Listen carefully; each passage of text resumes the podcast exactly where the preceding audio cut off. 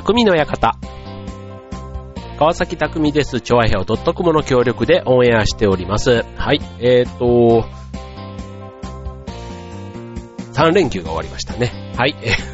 変な間がありましたけども。えっ、と、この間ね、えっと、3連休、あいにくの天気でしたけど、最後のね、最終日だけは、まあまあ、曇り空で、まあ出かけるには暑くもなく寒くもなくというじだったかと思いますけど、うちはね、あの、久しぶりに春以降、ゴールデンウィーク以降ですかね、家族で4人で旅行に、旅行って言っても日帰りですけども、えっと、箱根の方、まあ箱根というか、御殿場というか、三島というか、うん、の方に、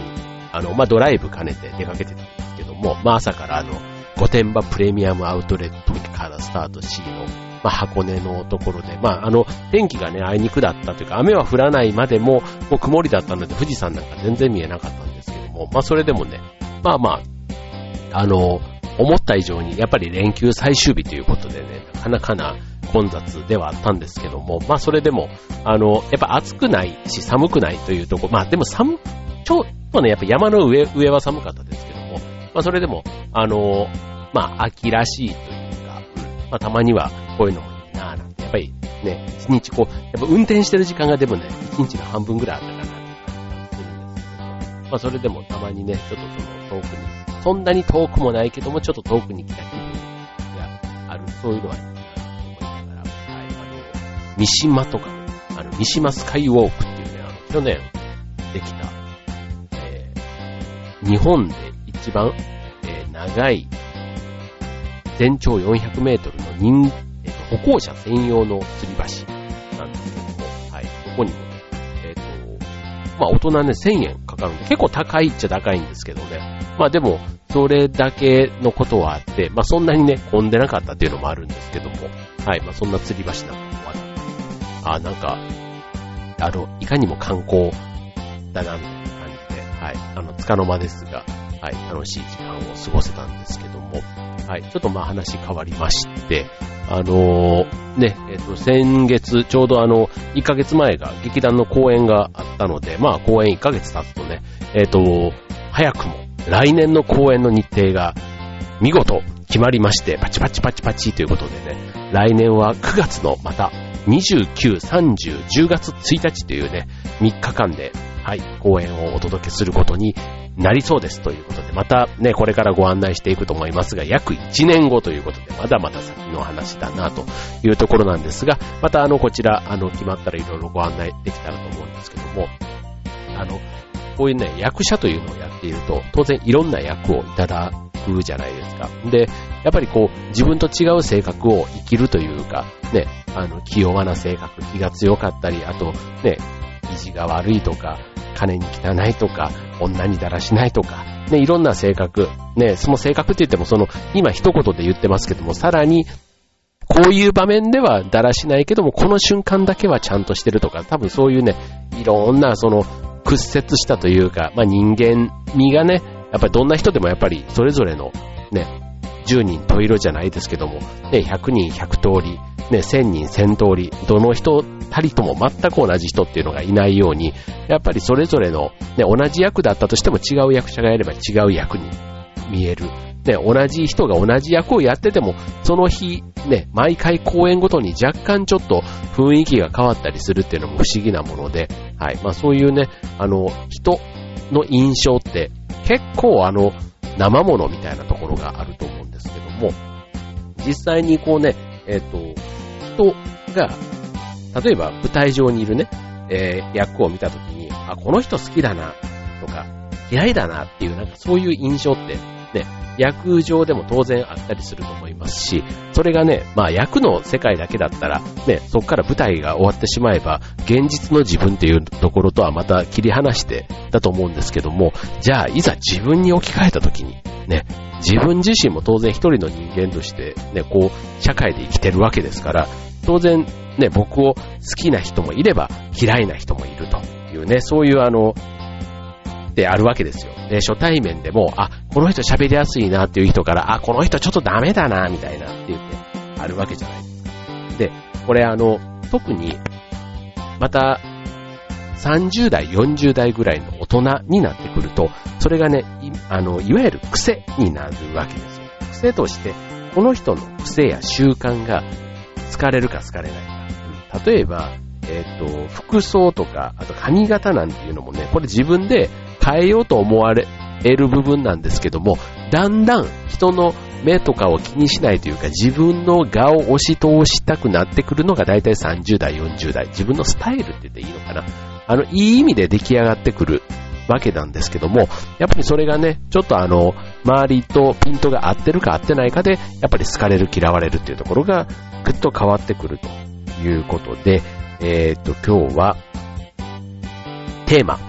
えー、好かれる男、嫌われる男、テーマにお送りしたいと思います。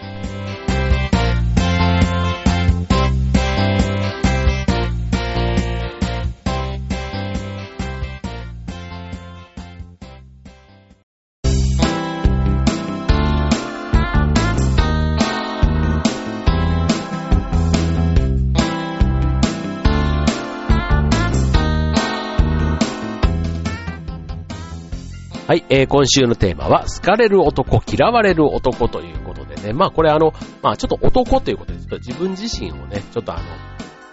振り返るという意味でも、えー、そういうテーマにしてみました。で、あの、まあ初対面ということでね、ちょっと限定した方が、よりわかりやすい。例えば付き合いが長かったりすると、ね、嫌いなんだけども、まあまあだんだん、あの、いいところも見えてきたりするじゃないですか。うん、だから、初対面っていうね、やっぱりあの、それ、なぜその人がそうするのかの背景はさておき、その瞬間のその状態が好きか嫌いかっていうことで判断できるって意味では初対面って結構わかりやすいかなと思うんですね。はい。で、あとは、この同性から好かれる。ね。あまあ今、男、えー、好かれる男、嫌われる男っていうことで言うと、まあ男同士で言うと、女性からは嫌われるんだけど男性からの受けがいいとか、多分そういうのってまたあったりするじゃないですか。だから、まあ、ちょっとそうなってくると、ちょっと男性同士っていうと、まあ、ちょっと内輪受けというか、あの、男トークあるあるみたいな風になってしまうので、まあ、ちょっとこういう話はせっかくだからね、女性目線でということで、ちょっと話をした方が分かりやすいかなと思いますので、まあ、ちょっとそっちの方で、はい、話をしてみたいと思うんですけども、えっ、ー、と、まず、一つ目、えー、聞く耳を持つ男ということで、はい、えー、これはあの、自分の話ばかりじゃなくって、相手の話を聞く姿勢を持つ男と。いうことで、はい、なんか持つ男とかって言っちゃうと、あの昔の、ね、恋の空騒ぎみたいな、あの、なんかパネルトークみたいなイメージになりますけども、はい。あの、喋らなすぎっていう意味では全然ね、それはそれでちょっと問題があるんですけども、あの、例えば自分の話を、あの、聞いて聞いてっていうことで、言っ言ってしまいがち。で、それが、あの、自慢話みたいな話になってくると、さらにちょっと辛かったり、辛く、相手を辛くさせてしまったりするんですけども、まあ、むしろ、ね、えー、初対面で男性、女性ということで言うと、むしろ女性のね、話を先に聞くと。自分の話を言うというより、まあ、自己紹介とかね、最低限そういったところの話はするにしても、まあ、女性の方の話をね、えー、まず聞くと。で、それに対して話すということが、まあ、ベーシック、まずそこは、えー、クリアした方が良さそうですね。はい。次、よく笑う男。えー、これまあ、笑、笑顔自体がね、やっぱりあの、心を開いてる感じがあるじゃないですか。だから、まあ、自分がね、こう笑うことで周りにこう笑顔の輪が広がるというか、だからあの、まあ、少なくとも笑顔が全くない中で、ね、恋に発展するみたいな、これね、僕あの、この間までやってた、えー、あの、好きな人がいること。で、あの、えっ、ー、と、山崎健人くんと、えー、桐谷美玲さんのね、え出てたドラマがあったと思うんですけども、あれなんか僕はあんまりちゃんと見てないんですけど、見てないながらも、まあ、子供たちがね、一生懸命見てて、それをね、途中で見たりすると、あの、山崎健人のあの役が結構ね、ツンツンしてるというか、全然、あの、笑わない。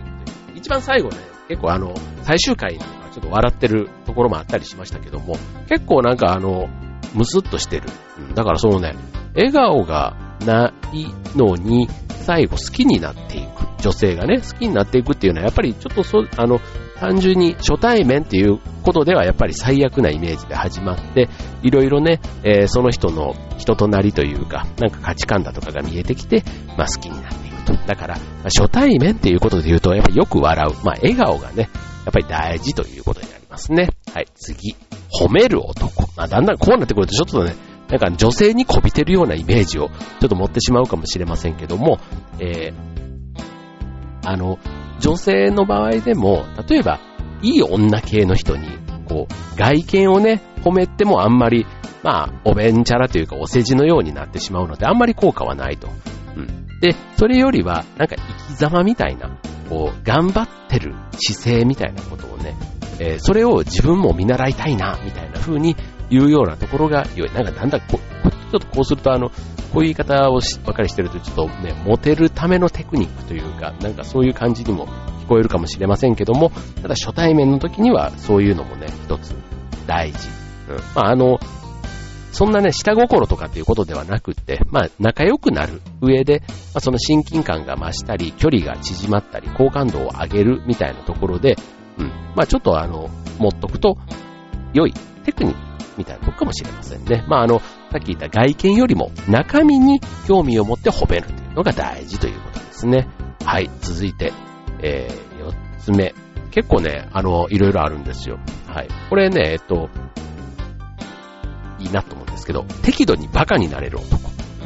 これはもうね、あの、遊び心って言ってもいいかもしれないですね。バカすぎるのはやっぱりダメなんですけども、適度にバカになることが、えー、もはやもうこれね、マナーとも言われる。うん。いきなりね、こうあの、要は場を和ますことができる能力って言った方がいいかもしれません。はい。えー、まあ、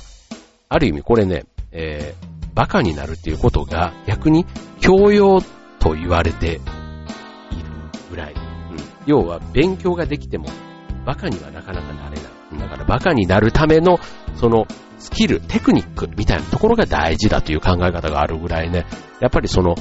ね、自分がバカになれると、まあ周りがね、別にあの優越感とかそういうことではなくって、なんかやっぱり場が和む、まあ多分ね、笑いに包まれたりとかっていうね、そのきっかけになる。だから要はあの、よく天然の人とかね、僕もたまにね、天然とか言われてね、なんかちょっと腑に落ちない部分もあったりもするような、ただね、なんかそれを言われた時にそんなになんかこう、敵意がないというか、なんか心を開いてくれてる人がそういう風に言うことも多かったりするので、まああんまりなんか腹立ったりっていうことは全然ないんですけども、うん、なんかね、あの、思いのほか、あの、バカになってることが多いらしいです。なんか、なんか、なんのこっちゃって話なんですけども、はい。で、続いて最後、えー、ね、好きに、えー、好かれる男、ね、最後。えー、その場をしっかり楽しむ。ね、これ大事ですよね。だからこれ、まあ、女性だけに限らず、これ同性からもだから好かれますよね、こういう人ってね。あの、その楽しそうにね、してる、どんな場でもね、自分がそのつまなそうにせずに、ね、えー、周りのことも気を使いながらというか、うん。だからきっと、あの、なんてことない場なんですけども、その人がね、こう会話の花を咲かせるきっかけとかを作ってたりすると、すごく魅力的に映るというところですね。はい。まあ、あの、そんなの分かってるよ、みたいなね、そんなところが結構多かったりすると思うんですけども、この当たり前というか、誰でも分かってることを、こうバランスよく、ね、実際にこうできるかどうかというところが、あの、ポイントということなんですね。だから、あの、なんか小手先のね、テクニックというか、その、女性をね、落とすためのなんかとかっていうことよりは、なんか自然体に、そういったあの、人柄というか人格というか、が、あの、考えとか行動の中に出せるっていうところが、えー、好かれるところに、ま結果的に繋がっていくということなんでしょうね。だから、あの、心地よさとか、すがすがしさだとか、ね、そういったものを相手に与えていけるというのが、まずこの、疲れる男のポイントになるということですね。じゃあ続いては、じゃあ、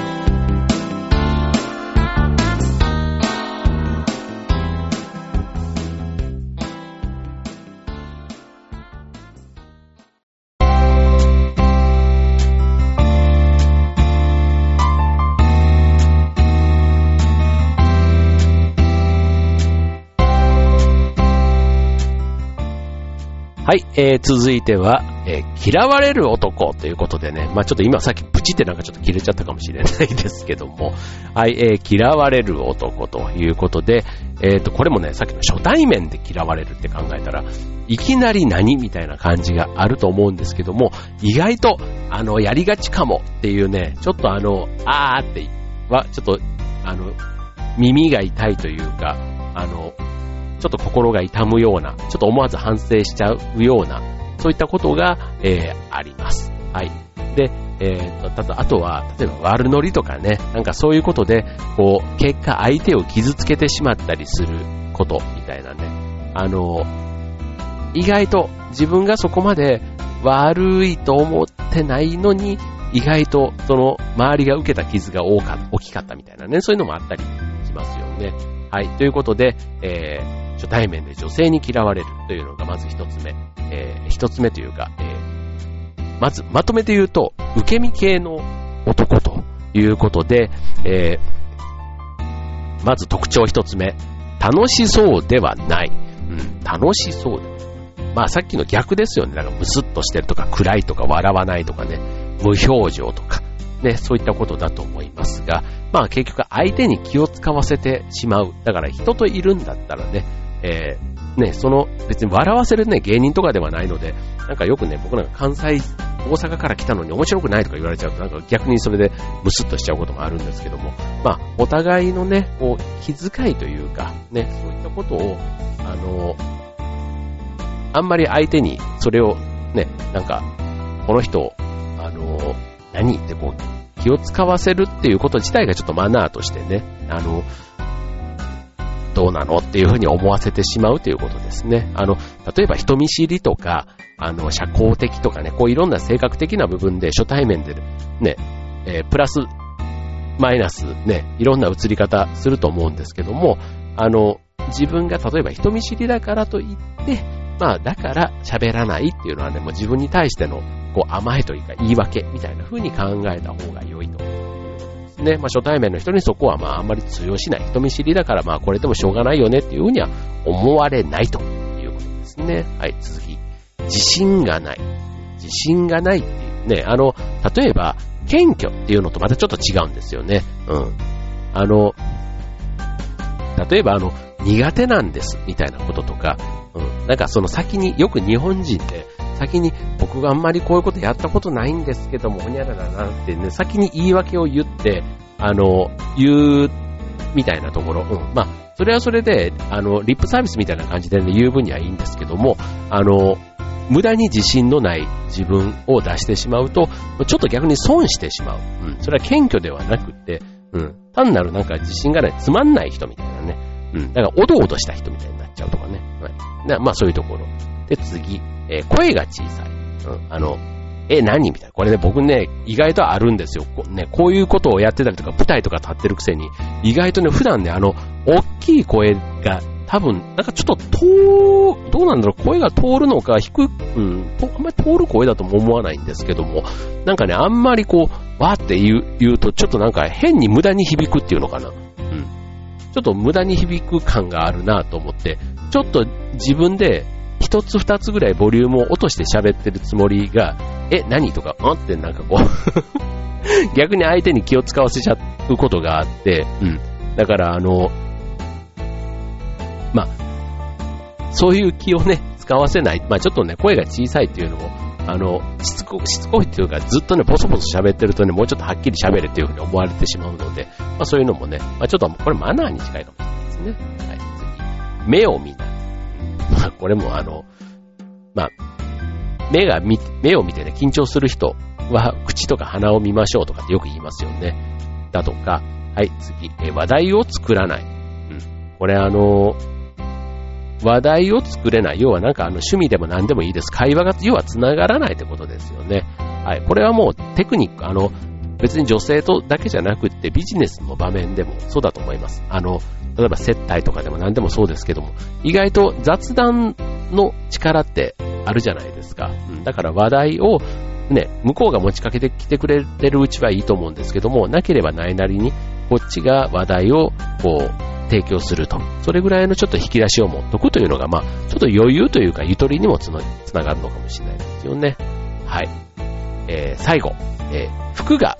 ね、服装が、えー、手抜きだったり、えー、こう、っていうとこですね。まあ、あの、例えばしわしわの服とかね、えー、なんかやる気が感じられない。あと、オタクっぽいとかね、なんかちょっとあの、せ、ね、オタクっぽいというともうその人の趣味だからあんまりね、あの、なんですけども、まあ、TPO に合わせてというか、ね、相手の好みも、やっぱりそういう、一人でね、うろうろしてる分にはいいと思うんですけども、相手がね、そういう人と一緒にいるところを誰かに見られたくないと思われるような格好っていうのはやっぱりね、えー、その相手のことを考えると、ちょっと、あの、配慮すべきかなというところですね。はい。あの、まあ、一つ目ね、えー、今ちょっとわーっと言いましたけども、受け身系の男。あともう一つ実は、えー、嫌われる方が実は結構あの細かく整理されててですね、もう一つ自己主張系男っていう切り口。あの、受け身でおどおどしてっていうのと違う、もう一つ自己主張。うん、これは別に自信があって、結構あの前に前にって出てくるんですけども、一方で、いわゆるモンスター化というか、ね、裸の王様になっちゃったりしがちということで、自己主張も、まあ、ほどほどにというとこですね。あの、例えば、代表的なものは自慢話です。学歴とか収入とか仕事の中身とか。ね。あの、冷静に見れば、痛い人みたいな風になっちゃうとかね。あとは、あの、批評とか批判。まあ自分が特に賢いと思ってる人とかがやりがちな落とし穴というか、こんなことも知らないのかね。なんか要は言ってることが全部悪口になっちゃうみたいな、そういう人。うん。あとは、あの、こねくり回す系、いわゆるめんどくさい人。うん。それはそうなんだけど、こう、みたいな、なんか、で、なぜなぜなぜみたいなことを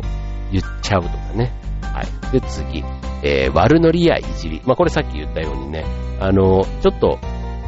一瞬の笑いのために誰かを傷つけちゃうみたいな、その人をね、出しに使っ、ね、えー、使ってというか、ね、例えば変なあだ名を後はつけちゃうとかね、まあそういうので、一瞬受けるのはいいんですけど、やっぱりこう、受けのネタに使われた人の気持ちみたいなところでね、なんか配慮がないという風になってしまうこともあります。はい。で、あとは、あの、上から目線、要は自分が何でも分かったかのように、周りをこう言うみたいなね。まあこういう人ね、いますよね。まあちょっと、うん。なんか、まあ僕はあんまりそういう人に突っ込まれることは普段ないんですけども、ただやっぱり突っ込まれてる人を見た時に突っ込んでるやつに対してはあまりいい印象を持たないっていうんですかね。うん。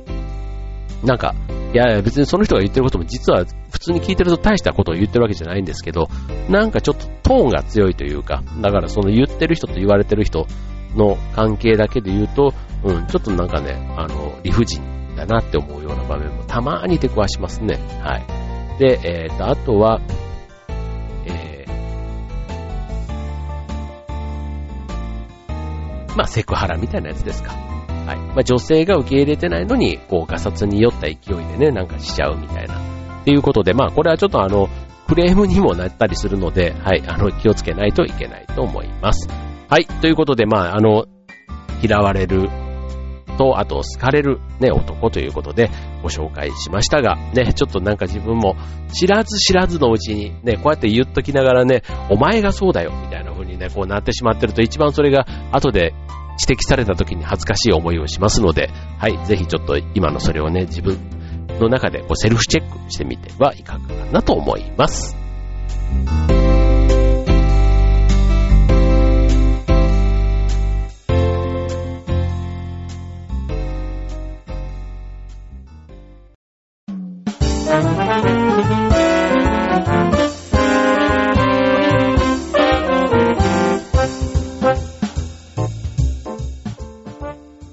はい、えー、今週の匠の館は、えー、好かれる男、嫌われる男ということでお送りいたしました。はい、えー、まあ、結局ね、あの初対面で、女性に好かれる、嫌われるということで、あの、ポイントをね、えー、話をしましたけども、これやっぱりね、あの、女性だけじゃなくて、同性同士でもね、まああの、例えば、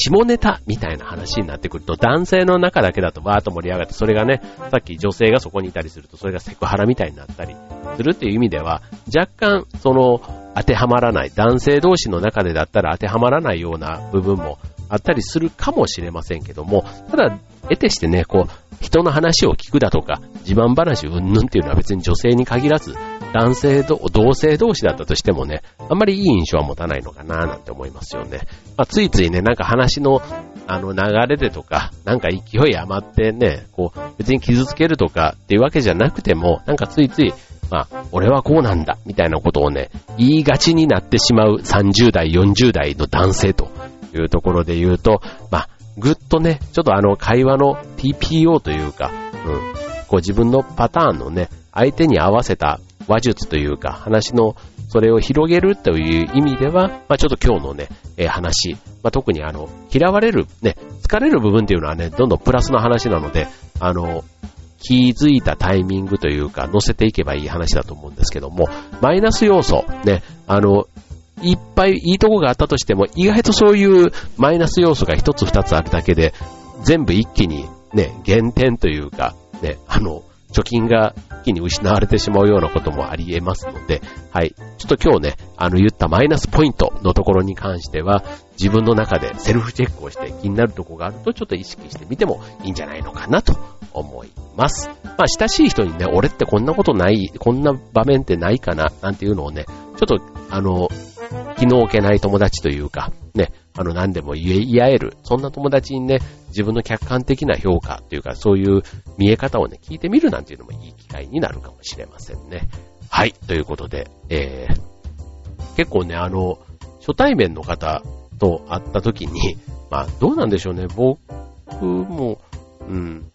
なんかやっぱりあの、好印象というか好感を持てる人っていうののパターンみたいなってありますよね。さっきの笑顔とかね、あの、声がハキハキしているとか、ね、あの、口角が上がっているっていうのかな。なんかそういうのも含めて、うん、なんかこうエネルギーがね、こっちにも伝わってくるような人、みたいな。ね、こうそういう人が、まあ、好かれるっていうのは、まあ、いつの時代でもだと思うんですけども、まあ、改めてね、こういうあの、メールだとかなんとかっていうのが多かったりする時ですから、実際にこう、 face to face というか、ね、マンツーマンでこうね、話をして、その自分の魅力なんかをね、伝える機会がある時には、ね、そういうところで変なね、えー、マイナス印象を与えないように気をつけるというのも大事なの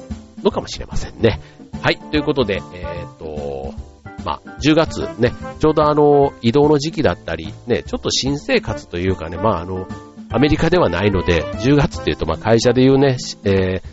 上期下期の下期がちょうど始まったばっかりなので、まあ人事異動なんていうところがやっぱり一番大きいのかな。はい。まあそういうところでね、新しい、えー、職場、ね、環境で、そういう自己紹介とかする機会も多かったり、ね、する方いるんじゃないかなと思いますけども、はい、その時ぜひちょっと気にしてみていただくといいと思います。今週の匠の館、ここまで。バイバーイ。